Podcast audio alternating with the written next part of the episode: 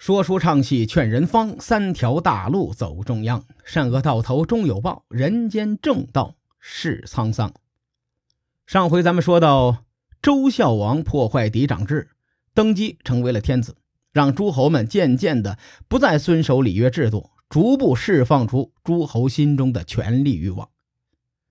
西周统治集团看在眼里，他们是思来想去，觉得还是要遵从这个礼乐制度比较好。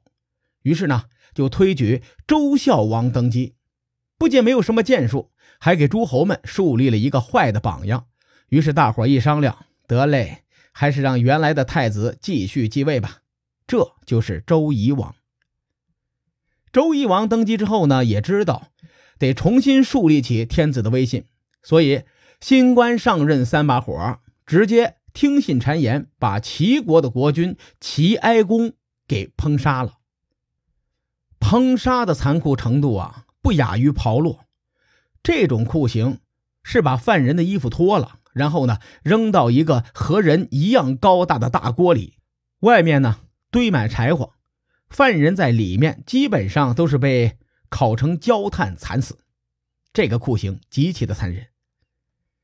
西周史料并不多，但是周夷王这里呢特地记录了这件事情。由于着重强调。周夷王是听信谗言，导致齐哀公冤死。这个史料能流传下来，其实也说明一点：当时这件事啊，在诸侯国中引起了很大的震荡，大家对周夷王意见也不小。周夷王立威不成，还搞得怨声载道。南面的西周刺头楚国看见周天子焦头烂额，一拍大腿，这是个作妖的好机会呀！当时的楚国国君呐，熊渠就做了一件事情，分封自己的三个儿子为王。所以说呢，楚国是西周的苦主之一。前面弄死了太子周昭王，现在呢又拖了西周的思想作风建设的后腿，而且这个后腿拖的有点高，直接把周天子的裤衩子都给拽下来了。以往只有天子才能分封诸侯。熊渠这么做，周夷王吐血都吐了好几声啊！心想啊，你眼里还有没有王法啊？还有没有法律呀？不过南征吧，我又怕打不过他；忍气吞声吧，诸侯都在一边看着呢。我好歹是个天子，你要给我面子呀！于是呢，周夷王派使者南下去和楚国国君熊渠那普及一下礼乐知识。嘿，兄弟！只有天子才能分封臣子啊！你这么做不符合礼乐制度，来跟我学习学习，做一个矜持的文化人。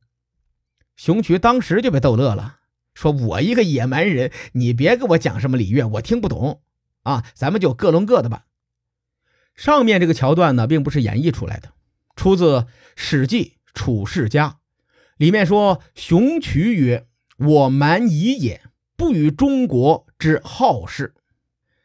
这个熊渠将自己的三个儿子分封为王，形式上等于和周天子分庭抗礼。他这么搞，诸侯可都是看在眼里，记在心里呀。很多人从心底里开始不尊崇天子的统治。这个道理再简单不过了。作为一个领导，不能让下属知道自己的根底。换句话说，自己的底牌不能被下属看见，否则一点权威都没了。经过几代天子的不断努力，周王室手上的牌被这几个孙子，呃，这祖孙几个打成了名牌。虽然史书上对成康盛世的几次战争记录的很少，但明确记载，周康王时期东夷大乱，周康王是让鲁国的伯茂父率领殷八师讨伐。周康王作为上位者，没有出手，而是驱使诸侯国去讨伐平乱。他的帝王血要比周昭王之流强的太多了。简单的复盘一下：当时如果周康王御驾亲征，平定东夷，赢了是应该的；输了，名声大跌，还被诸侯看清楚自己的实力和底牌。这件事呢，横看竖看都是亏本的买卖。而让伯茂富东征赢了，那是天子的恩泽，周康王功劳最大，输了呢是伯茂富的责任，和周康王没太大的关系，自己的实力和底牌也没有被诸侯看透。可惜呀，从周昭王开始的几代君王走的都是阳谋的路线，随着王室的衰落，自然无法再号令天下了。而且这几个天子当中，就属周一王是最窝囊。这哥们儿王位被叔叔夺去几十年，登基后误杀诸侯，又被楚国分庭抗礼，最后是郁郁而终。此时的周朝就如同一个病入膏肓的将死之人。在周懿王驾崩之后，新登基的天子这人特别不靠谱，不按套路出牌，和商人一样特别重利。他的登基。在后人来看，就是让行将就木的西周王朝蹬了蹬腿儿。这位就是历史上臭名昭著的周厉王。周厉王比前几位天子要务实一些，他不要名，只要利，经济基础决定上层建筑。昭王和穆王两位天子潇洒挥霍，后边呢，周王室的国库一直都很空虚，中间又打了几次仗。大败而归，也折腾进去不少。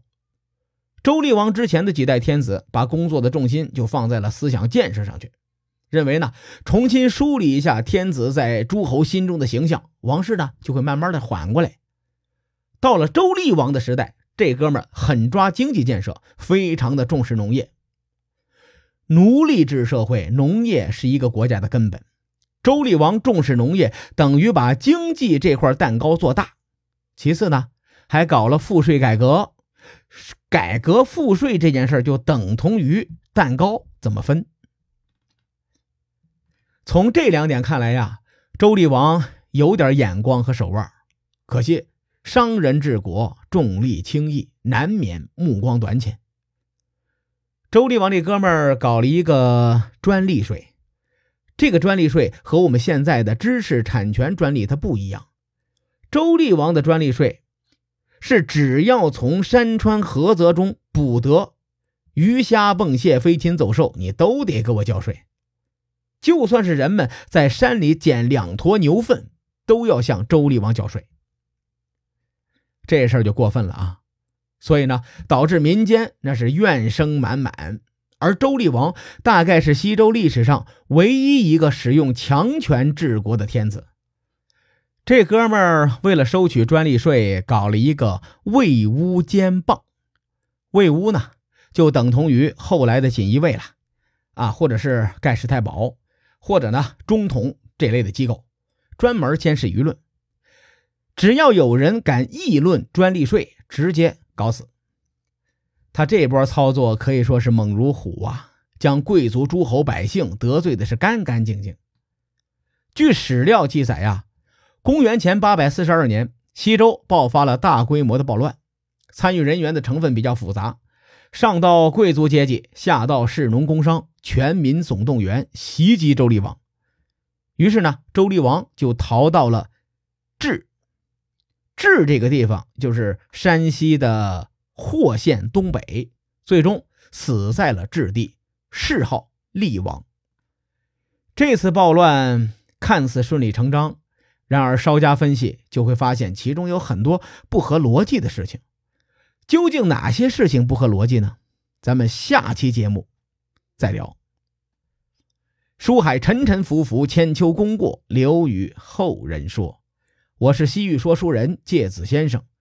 更多内容请搜索关注微信公众号“伯乐灯”，与更多网友交流互动。伯乐灯将定期为粉丝发放福利。愿我们的存在。让您对明天更有期许，咱们后会有期。